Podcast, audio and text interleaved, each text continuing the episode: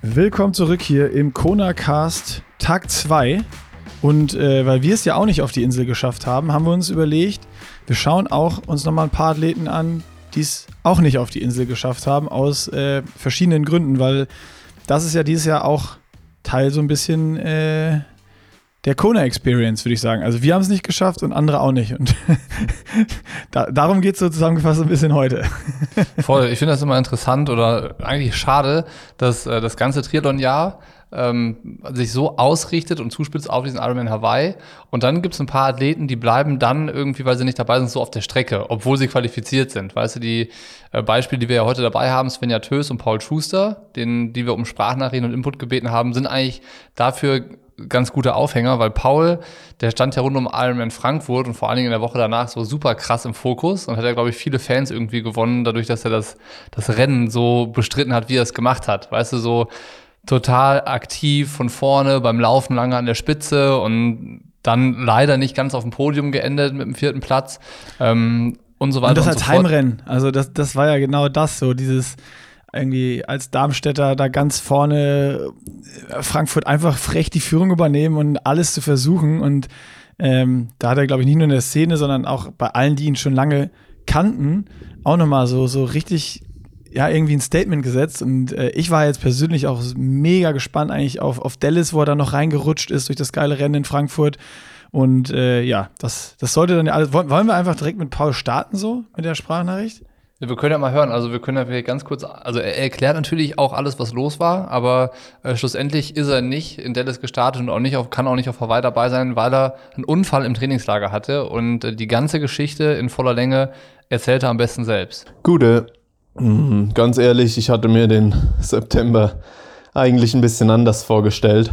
Ähm, ja, bin frühzeitig in die USA geflogen um Hawaii auch irgendwie bestmöglich vorzubereiten. Dann ähm, bin ich in das Dallas-Rennen reingekommen ähm, von der PTO, was ja auch eine, was ich auch als Riesenchance gesehen habe. Und es wäre halt ideal gewesen, da nochmal einen Test vor Hawaii zu haben. Und ich wollte Hawaii bestmöglich vorbereiten. Ähm, und so habe ich diesen Schritt äh, gemacht und bin mit, mit Patrick Lange halt in die USA gegangen ja, und dann war irgendwie alles schneller zu Ende, äh, ja, als ich dachte oder als mir lieb gewesen wäre. Ähm, der Crash an sich, ja, das geht in meinem Kopf einfach super schnell. Das war eine Straße, eine breite Straße, da ging es eigentlich nur geradeaus, auch mit ganz wenig viel, äh, mit ganz wenig Verkehr.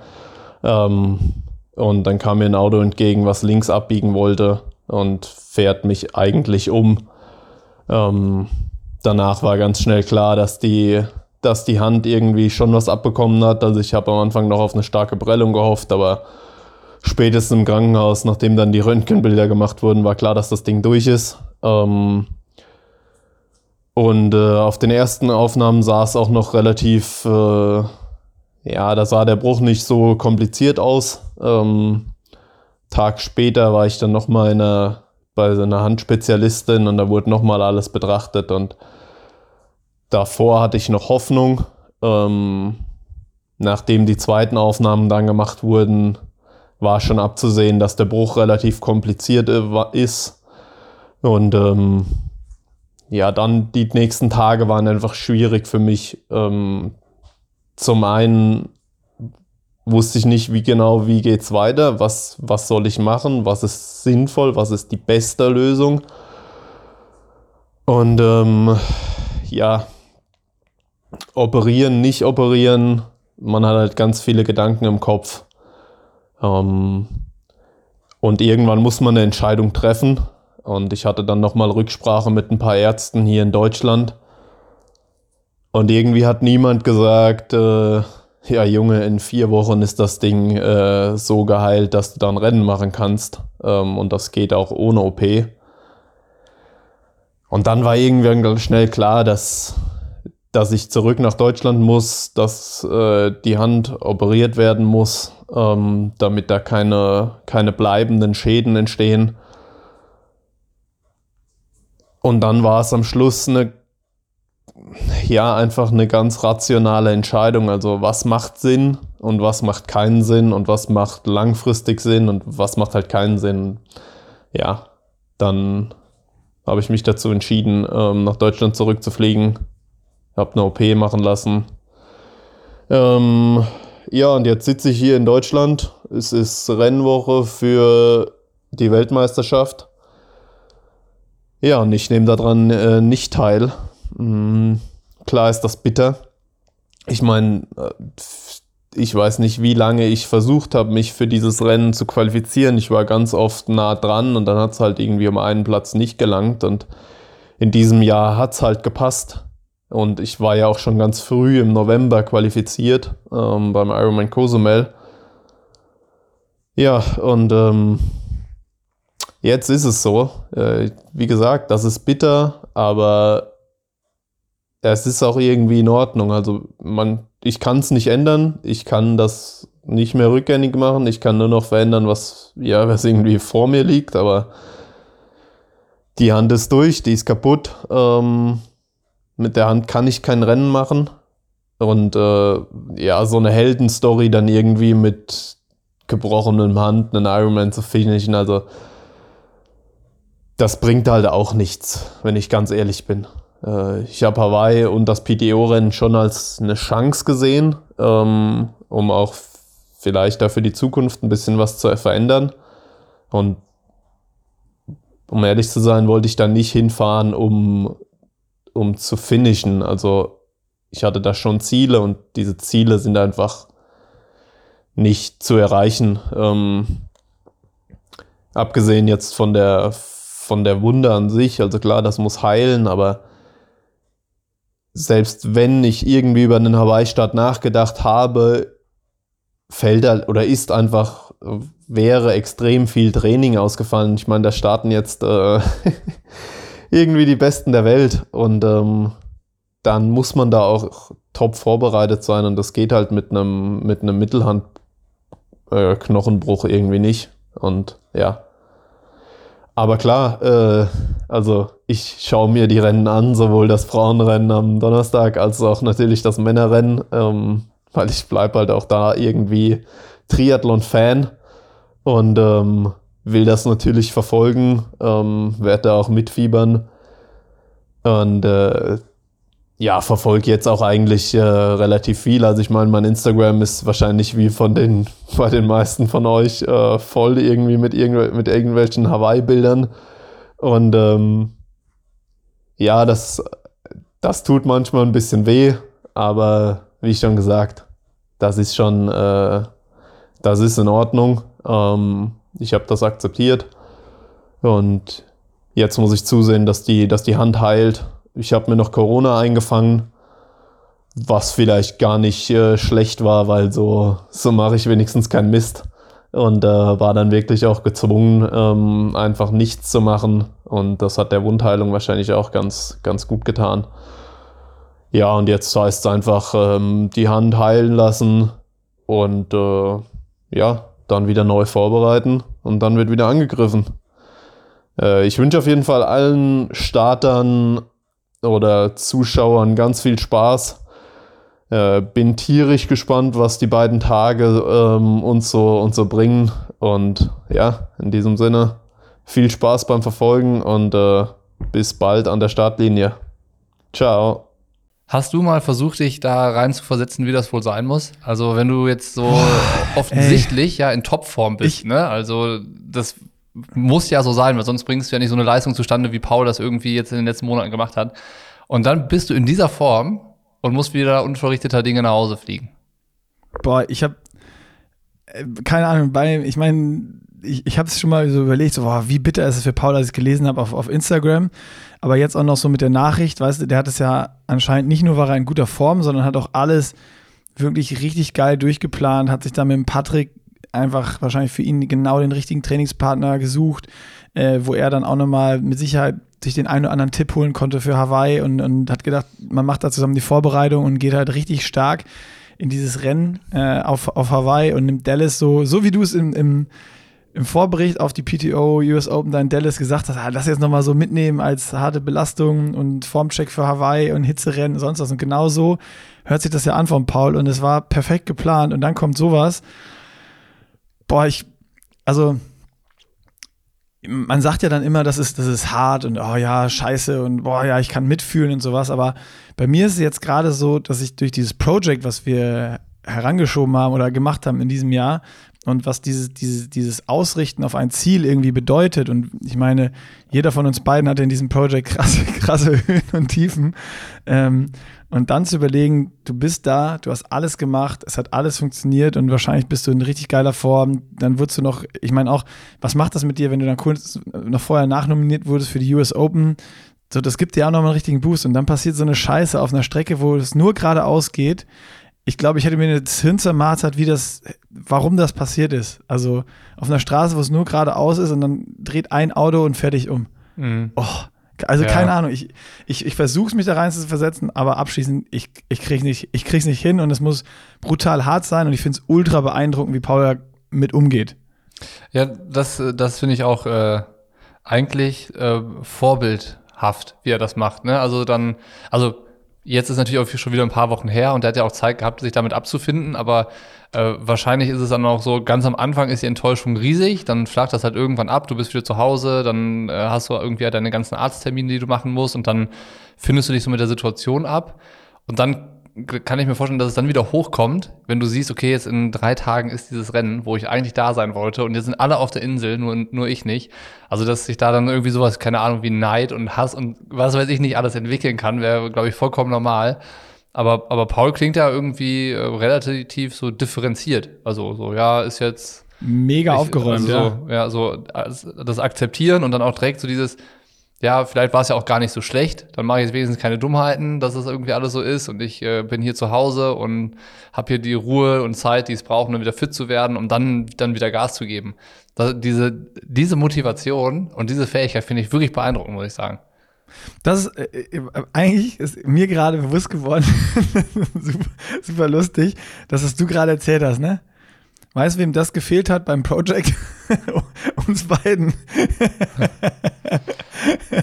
genau diese, dieses Mindset, dieses Ding so, ja, ist halt jetzt so, akzeptieren und dann nicht irgendwie nach der schnellstmöglichen Lösung suchen oder, ich meine, klar, bei uns war es jetzt auch so, das war irgendwie begrenzt, aber boah, das ist, das ist, das ist, finde ich, dieses, die Frage, die ich mir ja auch immer gestellt habe, wie kannst du das über Jahre machen, diesen Sport und mit diesem, mit diesem Input? Und wenn du dann mal krank wirst, dann ist irgendwie ein Ironman-Rennen weg und du kannst nur zwei gute im Jahr machen. Und wie gehst du damit um, was für ein Mindset musst du haben? Und das ist genau das Mindset, was du haben musst, um auf langer Sicht irgendwie erfolgreich zu sein. Und wenn man sich in Paul zum Beispiel jetzt in diesem Beispiel anschaut, der hat ja auch über Jahre gearbeitet und der hat sich verbessert über Jahre, über Jahre. Und jetzt ist Frankfurt rausgekommen und jetzt wäre vielleicht nochmal was gekommen. Und jetzt sagt er, ja, ja, dann halt nächstes Jahr. Das finde ich absolut beeindruckend und mega cool. Ich glaube aber auch, dass das, äh, was, wenn wir jetzt beim Beispiel Paul sind, auch ganz gut zeigt, dass das, was wir gemacht haben, halt überhaupt nicht mit dem vergleichbar ist, wie es wirklich ist bei den Profis. Ne? Also, Stimmt, ja. So, das ist so, klar, wir haben da so, so reingelunzt irgendwie in, an, an der Oberfläche, aber der, das ist ja auch der Unterschied, wo wir immer wieder drüber geredet haben. Bei uns geht's halt um gar nichts. Also es ging die ganze Zeit um gar nichts bei diesem Project, ne? Und äh, da ist es ja jetzt schon so, dass ich meine, Paul hat in Frankfurt ein gutes Rennen gemacht. Das heißt, in Frankfurt äh, jetzt auf Hawaii hätten bestimmt viele Leute ein bisschen intensiver hingeguckt, was macht er denn jetzt da? Bestätigt er das gute Rennen? Vielleicht sind auch Sponsoren auf ihn aufmerksam geworden, die äh, in Frankfurt so gedacht haben, mal, jetzt gucken wir mal, wie er dieses Jahr so weitermacht und wenn sich das lohnt, ähm, vielleicht sprechen wir mal mit ihm. Und das fällt ja jetzt alles weg. Also so dieser äh, die, diese Perspektive, die ein gutes Rennen auf Hawaii halt mal aufgemacht hätte, die gibt's ja jetzt gar nicht mal. Also er hätte nicht mal die Chance überhaupt irgendwie nochmal Aufmerksamkeit zu bekommen oder jeden Tag äh, Insta-Spam auf ähm, von Hawaii zu machen. Das, das allein, du musst ja, ist ja vielleicht auch was wert. Allein wenn du als Profi auf Hawaii bist und du kannst jeden Tag auf Instagram irgendwie was posten und sagen, ey, ich bin auch da. Das hat ja schon Wert. Du musst ja vielleicht gar nicht unbedingt mal nachher in den Top Ten, um, um in den Top Ten zu sein, ähm, oder nochmal anders. Also auf Hawaii reicht es, als Profi zu sein. damit das schon überhaupt einen Wert hat. Ne? Du bist da, du kannst was machen, die Leute sehen, dass du Teil dessen bist. Und wenn du aber gar nicht erst da bist und das gar nicht zeigen kannst, dann verlierst du halt so viel an potenzieller Aufmerksamkeit, dass das halt richtig Schaden anrichtet. So.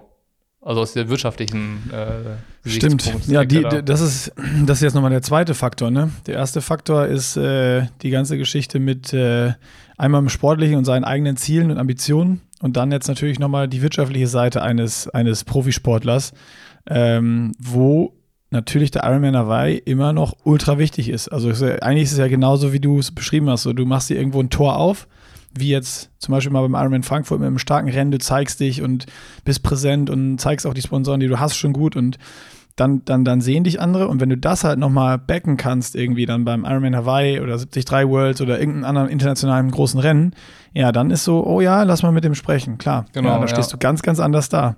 Ja, also die, die Voraussetzungen, die man sich dann für eine, weiß ich nicht, eine andere oder bessere Zukunft dann äh, machen kann, sind auf jeden Fall andere. Und ist ja jetzt auch der ganz, gut, der ganz gute Punkt, um überzuleiten zu Svenja Tös. Das ist ja das andere Beispiel. Svenja ist mega fit, ist nicht verletzt oder hat sich irgendwas gebrochen oder einen schweren Unfall gehabt. Die hat jetzt auch zuletzt dann in Italien ja nochmal ein richtig starkes Rennen gemacht. Die hat eigentlich, ich weiß jetzt nicht, wie viele ihrer letzten Ironman-Rennen richtig stark waren. Ich würde mal sagen, fast alle. Ne? Also dann äh, Frankreich fällt mir jetzt spontan ein, jetzt dann das Rennen in Italien und vor allen Dingen immer bärenstark gelaufen. Also das, was du dann auch vielleicht auch für ein gutes Rennen auf Hawaii ja. brauchst und so. Auch so eine 837 da in Italien, das, pff, das ist schon ein richtiges Brett gewesen, ne? Ja, und das ist richtig, richtig stark. Und, und gleichzeitig äh, trifft sie ja die bewusste Entscheidung, nicht hinzugehen, weil sich wirtschaftlich nicht rechnet oder irgendwie ja, das Invest zu groß ist oder das Risiko zu groß ist und und und. Ich meine, sie hat das ja auch so ein bisschen erklärt. Ähm, von mir aus können wir da auch mal gerade reinhören, was, was Svenja zu berichten hat über ihre eigentlich ja offizielle und selbst entschiedene Rennabsage vom Ironman Hawaii. Was waren die Gründe, nicht zu fliegen? Ja, ich habe mich dann mit meinem Team kurz geschlossen, nachdem ich dann qualifiziert war. Und auch dann mal gleich geschaut, was die Reise so kosten würde. Und mit einem Blick auf mein Bankkonto war relativ schnell klar, dass das nicht drin sein wird. Am Anfang fiel mir die Entscheidung sehr, sehr schwer, ähm, nicht nach Hawaii zu fahren. Äh, ja, insbesondere, weil ich mich wirklich gut fühle. Daraufhin habe ich kurzfristig entschieden, in Italien zu starten, einfach als Ersatz für Kona. Definitiv ist das nicht der Ersatz, den ich mir gewünscht hätte, aber es war schon mal gut, nochmal ein Rennen gemacht zu haben.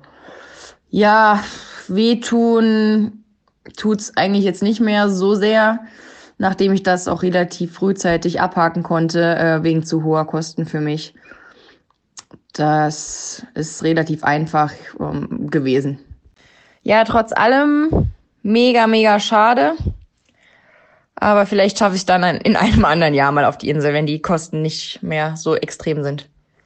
Ja, kurz und knapp. Und äh, ich glaube, das ist, das, das trifft es eigentlich ganz gut, ne? Das ist, äh, du hast die Form und schaust dann mal, was kostet die Reise, schaust, was kann ich mir als Profi-Athletin leisten und siehst, ist nicht drin. Da brauchst du nicht viel äh, rumlamentieren und rumüberlegen. Mhm. So, das, und das ist so, boah, das ist genauso hart wie diese Verletzung. Also für mich, wenn ich drüber nachdenke, genauso hart wie diese Verletzung von Paul. Ähm, ja, obwohl vielleicht bei Paul, weil es so unerwartet ist und du, du bist noch committeter irgendwie, weil, weil er, also so kurzfristiger ein bisschen, vielleicht dann noch härter. Aber irgendwie, du weißt, du hast die Form, du hast richtig geile Rennen gemacht und ich meine, äh, Svenja hat das, das Rennen schon abgesagt, bevor sie Italien gemacht hat und hat dann in Italien mit diesem bärenstarken Sieg nochmal gezeigt, was da, was sie drauf hat. Oh, das ist, ach, mir tut es einfach unfassbar leid. Und das ist, da, da gibt es ja wahrscheinlich noch, wenn du international guckst, nochmal 10, 15 weitere Stories irgendwie so drumherum. Äh, und ich finde es auch gerade super interessant, dass man das, das nochmal in dieser, in dieser Podcast-Episode hier so ein bisschen beleuchtet, dass es nicht nur darum geht, ah, Hawaii geil, Sonne, Palmen, sonst was, wie du, wenn du da bist vor Ort, sondern dass du diese Stories auch nochmal äh, aufmachst und so ein bisschen mitnimmst, wie du gesagt hast, weil das gehört halt auch zum Ironman Hawaii dazu, diese Stories, dass du halt nicht währenddessen scheiterst und irgendwie noch als Hero ins Ziel kommst und ich, ich bin ins Ziel gelaufen und 13 Stunden oder mit irgendwelchen Age-Groupern noch, hab mir den abgeklatscht und hab noch einen guten Tag gehabt. Das ist auch was, darüber kannst du auch berichten. Das ist, wie du gesagt hast, Medienwert. Das ist, du bist da, du bist vor Ort, du kannst was tun. Äh, aber wenn du es dir nicht leisten kannst, weil es einfach zu teuer ist, Oder wenn du dann so kurz vorher irgendwie vom Auto umgenietet wirst, boah, das Schon ist bitter, ja. wirklich hart. Und ich meine, das sind ja jetzt dann nur zwei Beispiele aus dem Profilager, die man, die man irgendwie jetzt so relativ aktuell auch mitbekommen hat. Es gab, gab ja bestimmt auch äh, oft den Fall, dass ähm, Age Trooper bei der Slotvergabe gesagt haben, so, ey, ich würde super gern, das ist mein Lebenstraum, aber ich kann nicht. Es geht finanziell einfach Es- nicht. Also, weil man dann irgendwann ab, ich sag mal, wenn du dich jetzt dieses Jahr erst qualifiziert hast, irgendwann im Sommer, dann war das ja absehbar, dass es teuer wird. So, ne, wenn du deinen Slot aus der Vergangenheit noch hast und dich rechtzeitig drum gekümmert hast, das, was Patti ja auch in der letzten Sprachnachricht von, von der ersten Folge erzählt hat, dann konntest du dich so ein bisschen dran darauf vorbereiten, konntest früher buchen und so weiter und so fort. Aber wenn du dich jetzt im Sommer qualifiziert hast, dann wusstest du ja, das wird teuer. Und vielleicht wusstest du auch, du kannst es dir dann gar nicht leisten. Hast dann vielleicht irgendwie als äh, einer der, der Top-Finisher in deiner Altersklasse das Rennen bestritten und hast auch diesen Traum von Hawaii, aber du kannst ihn dir nicht leisten. Das ist auch bitter. Das ist auch, auch super hart, wo man, äh, was, was, genau was du gesagt hast, das tut einem dann einfach leid für die Leute, die ja wirklich dafür ackern und schuften und tun und machen. Und da ist es dann auch kein Unterschied mehr zwischen Profi und Age Grouper, ne? Also Nee, nee, die, nee, der äh, die Hingabe gleich. für den Sport ist, ist die gleiche. Und ähm, das ist dann schon einfach hart, dass es manchmal dann nicht geht. Oder es gibt auch natürlich dann, dass diese finanzielle Seite. Andererseits gibt es natürlich auch den Fall, dass sich ein Age-Grouper vorher verletzt. Du hast ja von, von äh, Simon David Müller erzählt. Der war kurz vor knapp, sich auf der Anreise irgendwie einen Infekt einzufangen und nicht starten zu können. Ne? Das ist ja genau das Ding. Und äh, das kann halt in der Vorbereitung genauso passieren, dass, ein, dass man umknickt, dass man, vom, dass man stürzt, keine Ahnung, was passieren kann. Und plötzlich kannst du auf Hawaii nicht starten.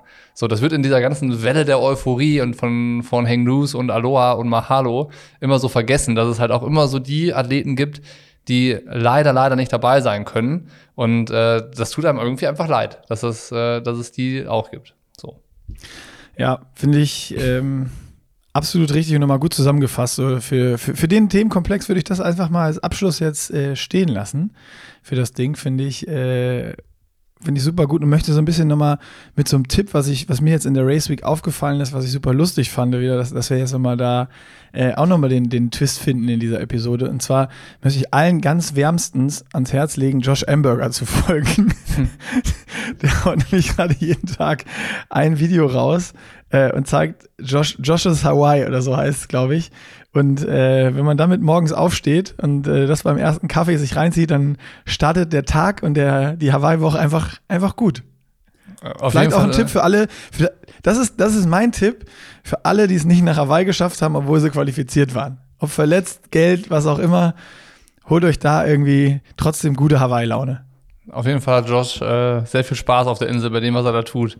Ist auf jeden Fall, macht auf jeden Fall, lohnt sich, da vorbeizuschauen, würde ich bestätigen. Ja. Ja, das ist. Okay. Äh, muss man, ist dir noch was aufgefallen? Ähm, Hast du irgendwas an Hawaii-Content konsumiert, was äh, die, man unbedingt gucken muss? Wir können jetzt auch mal immer so unsere täglichen Tipps noch raushauen. Ähm, also was es so, geht was so, jetzt, was so cool, cooler Content ist. also das, was ich, wo ich merke, das äh, ist was, was ich einfach gerne mag, sind diese Athleten-Einzelinterviews, die jetzt wieder, da, die jetzt kommen. So immer, äh, das, das gehört für ein, für ein äh, wichtiges, großes Rennen irgendwie dazu, dass es die jetzt gibt. Und ich meine, es sind dann ja doch auch genug deutsche Medien irgendwie vor Ort, die jetzt viel machen. Trimark, Tri2B, die sind alle da und äh, machen, machen das, was sie irgendwie schon immer gemacht haben. Und äh, da ist dann so diese Konstante, ne, bei all den ganzen Veränderungen, über die wir gestern gesprochen haben, doch auch irgendwie cool, um in genau diese Stimmung zu kommen, die es ja braucht. Und von daher, ähm, ja, einfach Augen und Ohren offen halten. Es ist so viel. Ich bin jetzt auch das erste Mal seit irgendwie drei Jahren, also drei Hawaii-Ausgaben und äh, St. George inklusive, das erste Mal wieder in der Konsumentenrolle. Ne? Sonst war ich irgendwie immer so vor Ort Ja, und stimmt, habe das ja, anders ja. mitbekommen. Und jetzt sitze ich das erste Mal wieder zu Hause und äh, versuche auch in dieser in diesem Wust an Content, der kommt, sei es über die Athleten direkt, über die ganzen Medien, über die Marken, die auch da sind, über Ironman als Veranstalter und und und, äh, irgendwie einen roten Faden für mich zu finden, wo ich sage, das ist das, was ich gerne konsumieren will, was ist das, was mir reicht irgendwie. Und das einfach schon zu sehen, wie viel das ist, das ist auch wirklich bei keinem anderen Rennen der Welt so brutal eng getaktet und in so einer hohen Schlagzahl wie von Hawaii. Und äh, das muss ich sagen, finde ich schon richtig cool. Das macht richtig Bock, dass da so ein Overload da ist. So dass, äh, dieses Überfrachten mit Hawaii-Inhalten gefällt mir richtig gut, muss ich sagen. Ja, finde find ich, ja, du musst, man muss jetzt so ein bisschen auch aufpassen, dass man jetzt hinterherkommt. Weil letzte Woche Ja. ging es noch so, da war mal irgendwie, Laura hat ein Video gemacht, dann war Sibi mal, dann konntest du ein bisschen gucken oder du konntest auch mal dann einfach zwei, drei hintereinander weggucken und dann warst du auf einem äh, äh, Level. Aber jetzt ist es so, ich habe das Gefühl, ab, ab heute oder ab gestern so ein bisschen ist der Tag ge- gekommen, wo du, wirklich jeden Tag dranbleiben musst.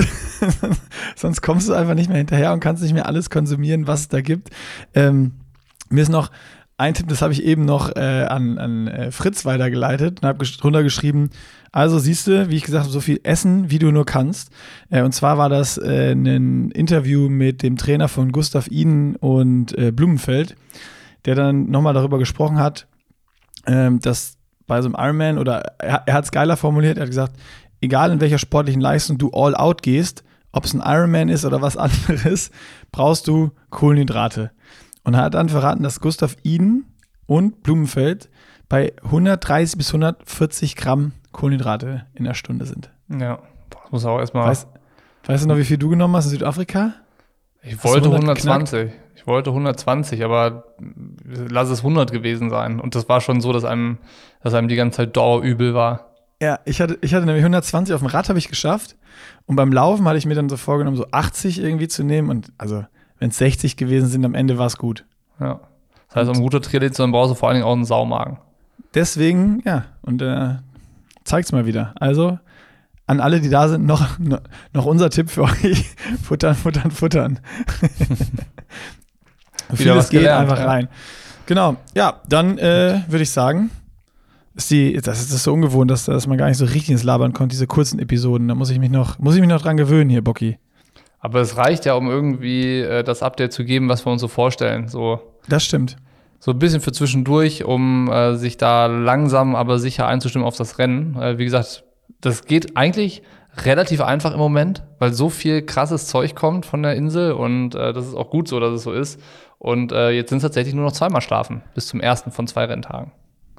Geil. Ich freue mich auf morgen. Mal gucken, worüber wir quatschen.